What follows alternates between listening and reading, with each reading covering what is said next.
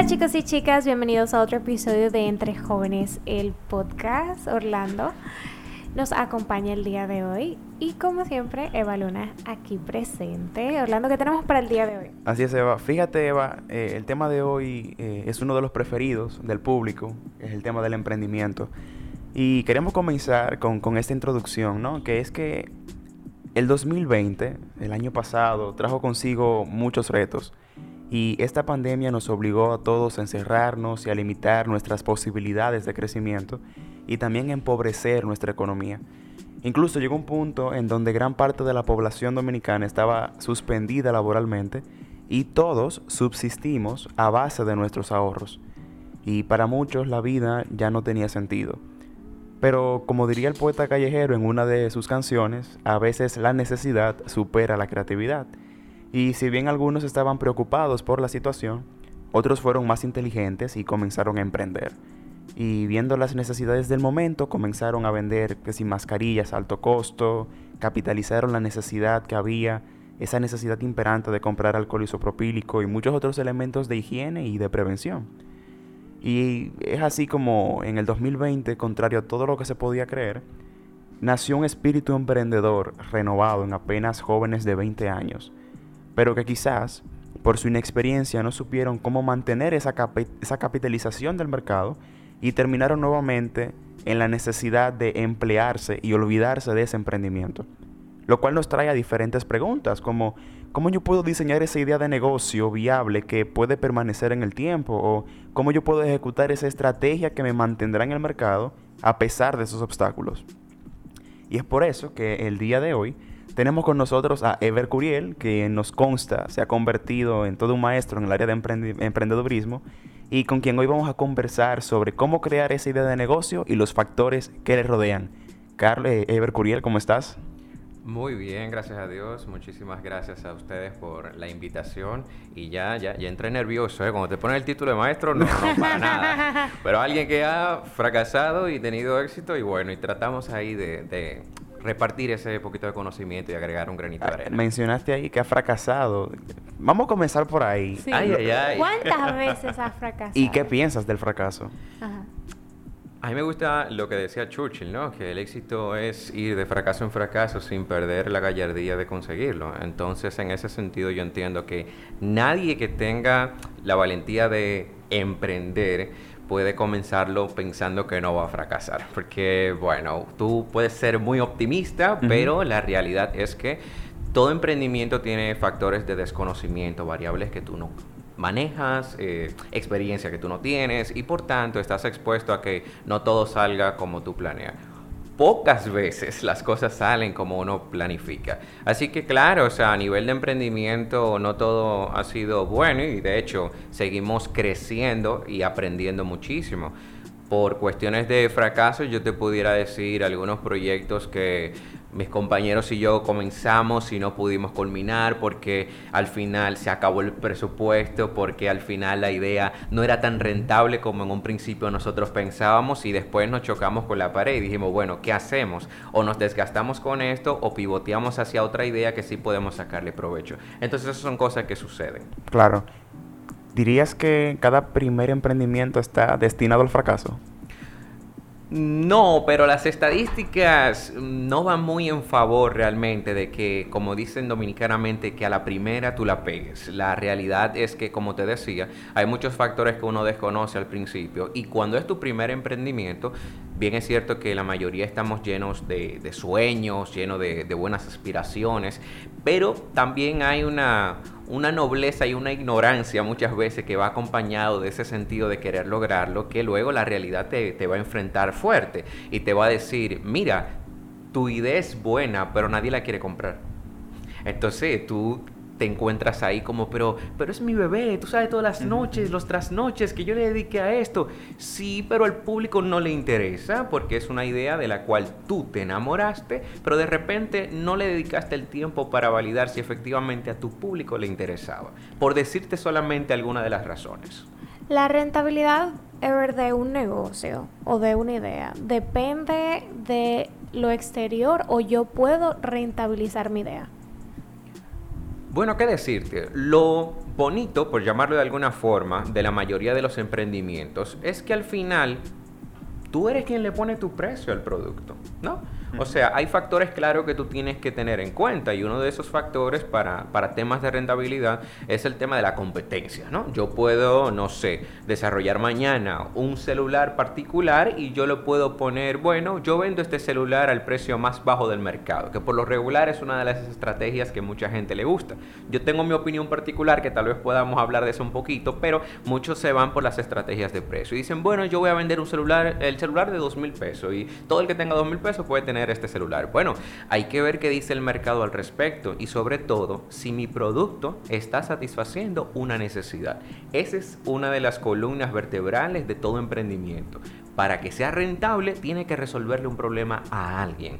Y también ese alguien tiene que ser un público lo suficientemente grande y escalable para que mantenga tu producto en el tiempo. Y cuando hablas de escalable, quiere decir que crezca con el claro, tiempo. o sea, yo le ponía siempre un, un, ejemplo particular a los chicos cuando hacemos los talleres en, en, en virtual o físico y le decía, mira, imagínate que tú quisieras crear eh, zapatos deportivos. Bueno, pues es un buen mercado, muchísima gente lo consume, pero si tú haces un producto tan especializado que va a los gustos de muy pocas personas, estadísticamente hablando, pues aunque parezca un buen nicho, pudieras tú estar cerrándote el mercado. Porque imagínate que yo diga, voy a hacer tenis parecido a los Nike, pero van a ser size 13 y van a ser mamey lumínico la cantidad de personas que van a machar con esos gustos van a claro. ser muy limitados. Y hay que ver qué tan escalable tú crees que va a ser ese producto en el tiempo. Entonces, esos son de los factores que nosotros tenemos que pensar. Ahí mencionaste el factor eh, principal, que dijiste que ese emprendimiento tiene que resolver un problema ya existente, ¿no? Y que ese público, o sea, sea el público que realmente quiere resolver ese problema.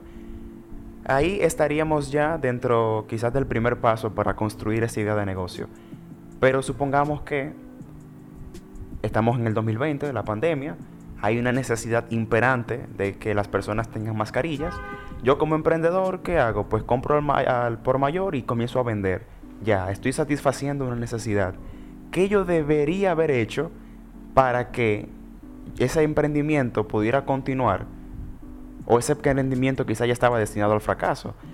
Pero ¿qué yo hubiera podido haber hecho para no haber terminado... Eh, endeudándome, como pasó el año pasado con muchos jóvenes que comenzaron a vender estos productos.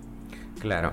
Mira, ahí hay varias cosas que entran en juego. En primer lugar es saber la diferencia entre un emprendimiento que es, como hablábamos, durable en el tiempo y escalable y un emprendimiento que está destinado por su naturaleza a ser de, de corta vida, ¿no?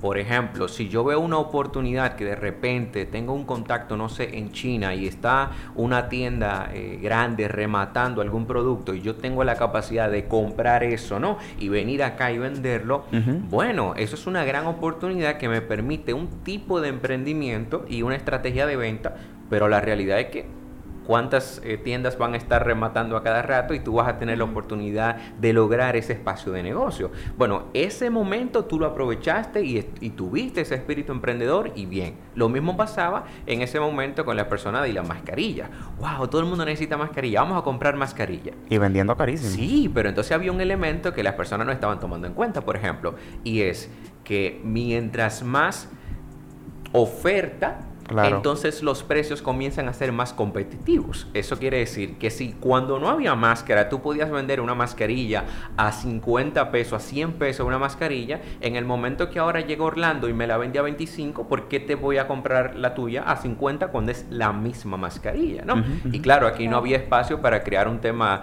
de estatus ni un tema de marca. No, es una mascarilla eh, simple, ¿no? Igual que cualquiera pudiera comprarla. Entonces muchas personas agarraron, metieron poco de los ahorros que habían tenido en eso porque le pareció una buena idea del momento, pero fallaron en hacer algo que muchos emprendedores hacemos. Digo hacemos porque yo también lo hice en su momento, uh -huh. y es que nos llevamos de lo que está haciendo como que la mayoría sin mirar a futuro. Y entonces tomamos decisiones en el hoy que impactan mi presupuesto en el mañana y no contemplo qué voy a hacer después que esté en una situación equivocada. Eh, creo que es importante ver también que muchos de los jóvenes nos, como decías, nos adentramos a emprender sin siquiera investigar el mercado, sin plantearnos muchas situaciones. Entonces, ¿qué tal si hablamos sobre los modelos de negocios y por qué es importante tener uno antes de emprender? Sí, claro. Mira, eso es como decimos nosotros en la, en la gestión de proyectos, especialmente, eh, aplica para cualquier cosa, pero como mi mundo es el mundo de, de TI, de las tecnologías, eh, la planificación es importante. Eh, obviamente el emprendedor tiene que tener espacio, como decimos, para desdoblarse, para improvisar, pero el negocio no puede ser improvisado, ¿no? Siempre tiene que tener un marco de referencia y tú tienes que tener una visión clara de hacia dónde tú vas. Entonces, en ese sentido, un modelo de negocio no es algo complicado, no es más que decir qué es lo que tú quieres hacer, cuál es el servicio que tú piensas proveer, cuál es el problema que tú vas a resolver quién es tu cliente y cómo tú vas a lograr eso que tú quieres. Eso es un modelo de negocio sintetizado a su mayor expresión. Entonces, si yo no sé ni siquiera quién es mi cliente, Orlando, Eva, ¿a quién le salgo a vender? Claro. No, no, lo sé. Incluso yo siempre le digo a los chicos, miren, la forma más básica de por qué ustedes necesitan un modelo de negocio, fíjese, vaya a Instagram y trate de hacer una publicación. Y a esa publicación trate de, como decimos nosotros, ponerle algunos dólares para hacer una promoción. Instagram te va a hacer unas preguntas muy interesantes. Él te va a preguntar, ¿quién es tu público? ¿A quién es que tú quieres llegar? Entonces yo siempre le contrasto eso a los chicos diciéndoles, señores, es imposible que todo el mundo sea tu público. Porque le hacía yo el símil a ellos de cuál es el producto más genérico que usted pueda pensar. Y nosotros ahí tomábamos el tema de el agua. O sea, todo el mundo bebe agua, ¿verdad? Y yo le decía, pero no todo el mundo bebe la misma marca de agua, por llamarlo de alguna manera, ¿no? Mm, eh, el que bebe la Sanin o bebe Planeta Azul o lo que sea. Y tú dices, pero hay, hay una razón de ser en eso. Bueno, algunos sienten que el agua sabe diferente pareciera ser. Hay otro que esa botella no le gusta, le gusta esta. Entonces, aún un producto que pareciera para todo el mundo, no es para todo el mundo. Y cuando Planeta Azul vende una botella, no fue que Dasani dejó de vender sino que cada quien tiene su público. Y por eso es importante que uno tenga su modelo de negocio. Y sobre todo, eso es lo que me va a decir a mí cuando yo quiera traer a un inversionista a mi negocio, de qué se trata mi negocio. Pero fíjate que ahí mencionaste un ejemplo interesante con el tema del agua y diferentes compañías. Estoy vendiendo esencialmente el mismo producto. Así es. es un producto de necesidad básica, pero lo estoy presentando de forma diferente. Hay incluso envasadoras que te lo venden en, en bases de cristal y te dicen que el agua viene de glaciar, ya, ya tú sabes. Sí, no, una Ahora, fíjate que es, el, es agua, pero se presenta diferente. Entonces, quizás el público puede variar según cómo yo presente ese mismo producto. No sé si me doy a entender. Claro, claro. O sea, mira algo que pasa, que es lo que muchas veces conversamos también con los jóvenes. Mira, muy probablemente cualquier idea que a ti se te haya ocurrido, a alguien más se le ocurrió. Pero eso no quiere decir que tú no tengas que lanzar tu idea. Porque Orlando y yo podemos grabar 500 podcasts diferentes y siempre va a ser diferente como Orlando lo va a hacer que como yo lo voy a hacer. Porque es que el emprendedor que está haciendo o está implementando la idea le trae ese, dominicanamente hablando, ese sazón que solamente tienes tú. Y cuando tú entonces pones tu marca en una empresa, eso se refleja hacia afuera. Inclusive podemos ver cómo empresas grandes ya comienzan a hablar, no, que nosotros sí tenemos una responsabilidad social, que nosotros tenemos una idea diferente, y todo eso es parte de lo que involucra tú crear una marca. Pero debido a la globalización y a la competitividad que cada día es como más fuerte, ¿no? Más amenazante, en un mar lleno de tiburones, ¿cómo yo me convierto en el rey del océano? Eh, se fue. sí, no, no, no.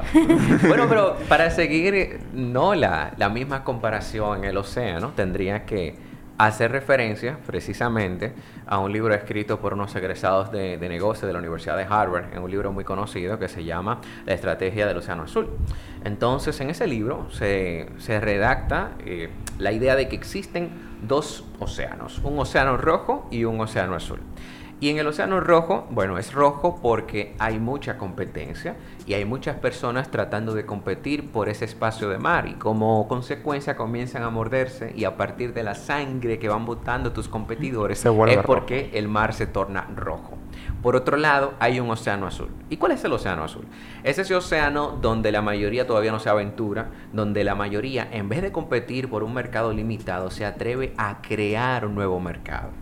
Por ejemplo, imagínate que tú estás trabajando en un proyecto para desarrollar, no sé, algún tipo de, de ropa para las mujeres fitness y también en su estado de embarazo. Bueno, ya eso es un mercado bastante, o sea, yo no solamente dije mujeres fitness, no dije mujeres fitness en su, estado, de embarazo. Ya ahí yo me fui dentro de un nicho, me fui a un mercado particular y me fui a crear productos especialmente para esas madres que no pierden sus hábitos de fitness porque estén en esa hermosa etapa del embarazo. Entonces, haciendo eso, yo me estoy ubicando dentro de un mar rojo, digamos, que es el mundo fitness, que eso está ya súper trending.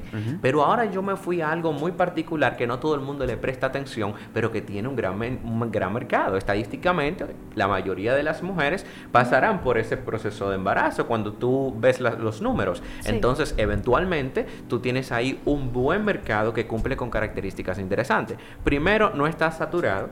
Y segundo, es escalable y es mantenible. Y tú puedes ser una de las personas que venga a traer algo nuevo sobre la mesa. Entonces, por decirte algunas eh, de los criterios, esas serían de las cosas puntuales que yo vería. Tal vez no para de una convertirme en el rey del mar, porque no es nada fácil, pero sí definitivamente ser un competidor importante en cualquier mercado que tú selecciones. Sabes, hasta el momento eh, has hablado acerca de que tengo que buscar esa idea que resuelva un problema, has hablado acerca de esa segmentación que tengo que hacer de mi público. Sin embargo, hay un, hay un momento de todo emprendedor en donde tiene que sentarse a analizar, ok, ¿cómo voy a hacer esto? Y es ponerle precio a aquello que estoy ofreciendo. Hay varias vertientes. Hay algunas personas que piensan que si mi precio es alto, es porque me lo estoy dirigiendo a una persona de un estatus social que yo sé que no le va a importar ese precio. Y otros que piensan que yo siempre tengo que, para comenzar, ofrecer por debajo de la oferta que hay en el mercado para poder entrar. Entonces, están estos dos extremos, quienes se arriesgan a lo más alto y quienes dicen me voy por lo más bajo. Pero, ¿qué recomiendas tú que es el precio inicial que debo dar para mi producto? Bueno, mira, eso es una pregunta interesante y vamos a volver a hacer referencia al libro. La estrategia del Océano Azul precisamente establece que cuando tú quieres moverte hacia el Océano Azul, tú debes de dejar de competir por precio y comenzar a competir por valor. ¿Qué quiere decir eso? Que yo no estoy dando un precio para que las personas que puedan les sea amigable a su presupuesto. No, yo tengo un precio porque yo sé el valor que mi producto le agrega a tu vida. Y además porque ya yo he identificado a mi cliente y mi cliente tiene la capacidad monetaria para realizar la compra de mi producto.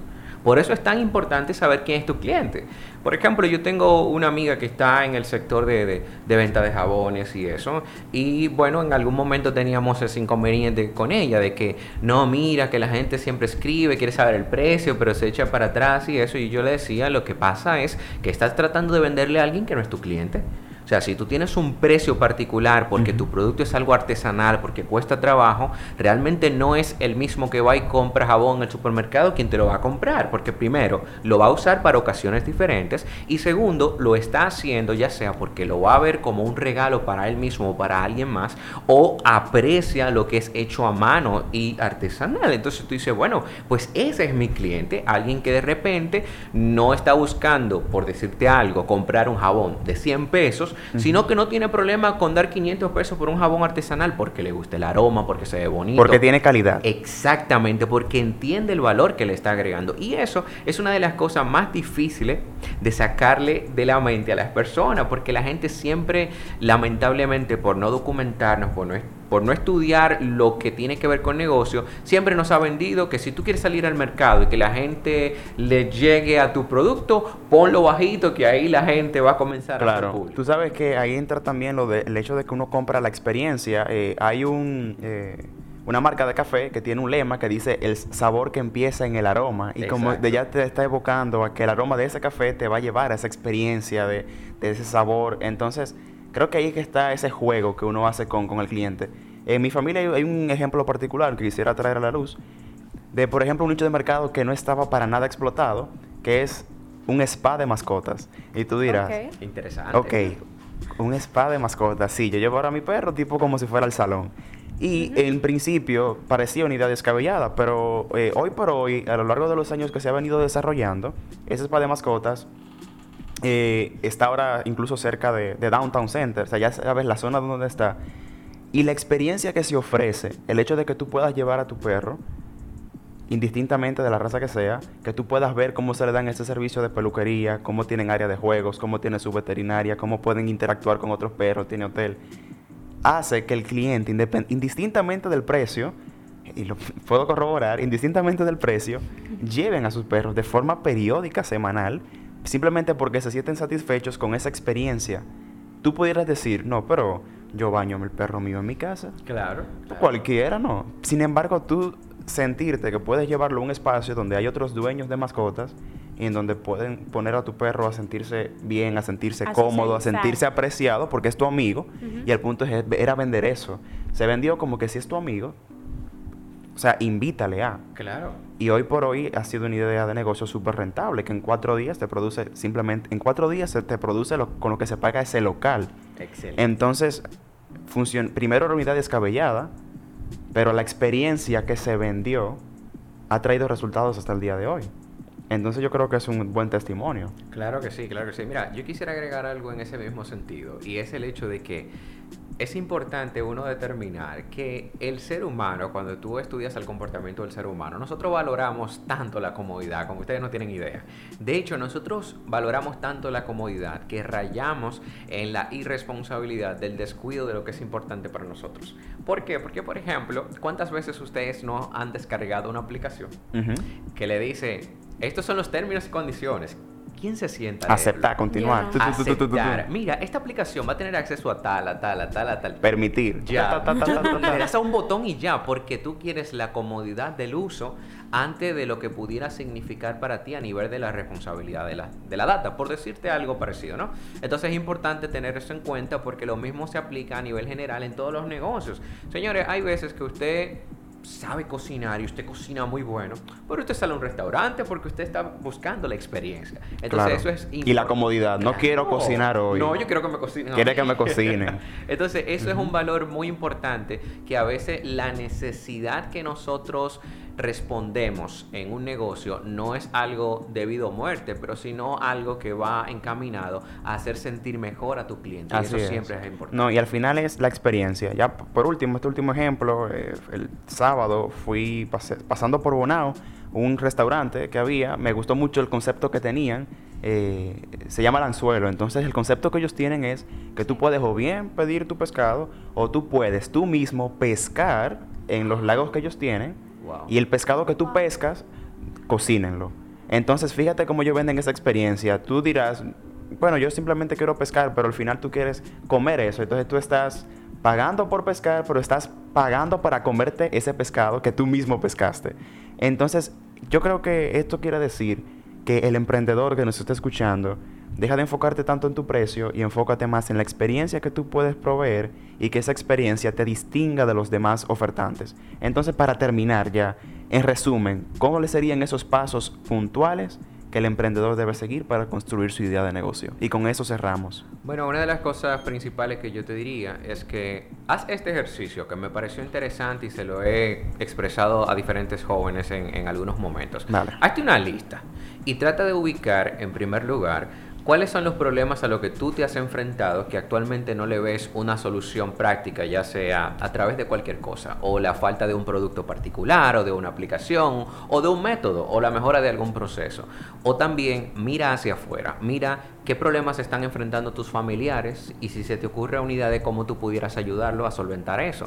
O mira más hacia afuera, mira tu comunidad, cuáles son los problemas que están afectando a tu comunidad y que se te ocurre alguna idea que, con la cual tú pudieras ayudarlo. Siempre un emprendimiento nace de la identificación de un problema. Antes que una solución, yo tengo que tener muy claro cuál es el problema y quiénes son los afectados de dicho problema, porque eso me va a responder a quiénes son mis clientes. Por otro lado, hazte una listica y en esa listica tú vas a colocar cuáles son tus talentos y cuáles son las cosas que a ti te apasionan. Y en otro vas a colocar cuáles de esas cosas a ti te gustan, o sea, cuáles son los mercados que a ti te interesan. Bueno, a mí me interesa la moda, a mí me interesa la tecnología, y después que tú tengas esas tres cosas, lo que yo soy bueno, lo que me apasiona, lo que me interesa y los problemas, trata de trazar una línea para ver cuáles de esas tres cosas a ti te machean. Y cuando tú tengas esa relación, ahí tú tienes una buena idea de negocio. Porque para resolver un problema tienes que estar interno en eso. Tienes que hacerlo para que te guste. Si tú lo haces solamente porque tú crees, porque a veces generamos buenas ideas, pero tú no eres el correcto para implementar esas ideas. Porque simplemente lo que a ti te gusta no es eso, aunque la idea esté brillante. Pero no solamente es que la idea sea buena, sino que tú también seas el emprendedor adecuado para ejecutar ese proyecto. Por otro lado, también tienes que saber que la mayoría, por no decir nadie, va a lograrlo solo. En la medida que sea posible, trata de ubicar un equipo de trabajo. Esto nadie lo logra solo. Tal vez tú quieras emprender solo, pero necesitarás la asistencia de otras personas. Y para eso, bueno, sabemos que hasta nuestro gobierno está haciendo buenos esfuerzos para promover plataformas como esta que te dan consejos, escucha mucho video, escucha mucha conferencia, porque tú no sabes de dónde va a venir la idea que te va a hacer clic y tú dices, oye, pero eso está brillante. Invertir en educación. Exacto, invierte en tu educación. Tú eres el mayor activo de tu empresa. Y el día que tú dejes de dedicarte tiempo a ti en el sentido de prepararte, así mismo tu emprendimiento va a tender al fracaso. Wow. Eh, yo, él lo dijo todo. Lo dijo todo. Pero Ever, eh, para que todo el mundo sepa, eh, Ever tiene un podcast muy interesante que recién ha lanzado y me voy a tomar la libertad de hablar de él brevemente, porque a mí me gustó muchísimo la temática que él ha utilizado. Eh, recuérdanos el nombre, por favor. Sí, el podcast se llama La Escuela del Testing. La Escuela del Testing. Y yo les invito a que lo escuchen. Me gusta que él utiliza ciertos efectos que literalmente te transmiten y te transportan a donde él te quiere llevar. Y de verdad lo recomiendo muchísimo. Apenas tiene un episodio, lo estoy atacando, que tire los demás ya, porque está muy interesante. Hoy, viene un episodio hoy, así que activos, vayan, búsquelo. La Escuela del Testing es el primer podcast dominicano dedicado a los amantes de la calidad de software. Pero si usted no sabe lo que es la calidad de software, entonces es el mejor lugar para usted enterarse de eso de una manera dinámica y esperamos que un poquito diferente. Así mismo. Excelente. También, Ever, ¿nos podrías regalar tus redes sociales? Claro que sí, pueden encontrarnos en Instagram como Ever underscore Curiel. Asimismo en LinkedIn como Ever Curiel. Y claro, también ya en, en el podcast a través de Spotify como La Escuela del Test. Así es. ¿Y nuestras redes sociales, Eva? En Instagram nos pueden seguir como arroba jóvenes rd. Así es. Y, estar atentos a las redes sociales, recordándoles a todo el que nos escucha que nosotros no es prosoli más, sino ahora es supérate. Y recordarles también que dentro de este nuevo esquema, supérate, hay nuevas oportunidades de crecimiento en cual se está tratando de enfocarse en, hacer ayudar a las personas a que puedan entrar dentro del mercado laboral bajo una serie de capacitaciones. Todo lo que hacemos, e incluso se han tomado nuestros diplomados en donde el mismo Ever Curiel ha participado, se han podido formar en emprendimiento, cómo yo puedo generar empleos, pero también con otros proyectos han aprendido cómo yo puedo insertarme efectivamente en el mundo laboral y de eso hablaremos en el episodio siguiente acerca de cómo yo puedo prepararme bien curricularmente y cómo yo puedo presentarme con calidad ante alguna entidad laboral. Así que sin más que hablar, creo que nos despedimos, ¿no? Hasta luego chicos. Nos vemos.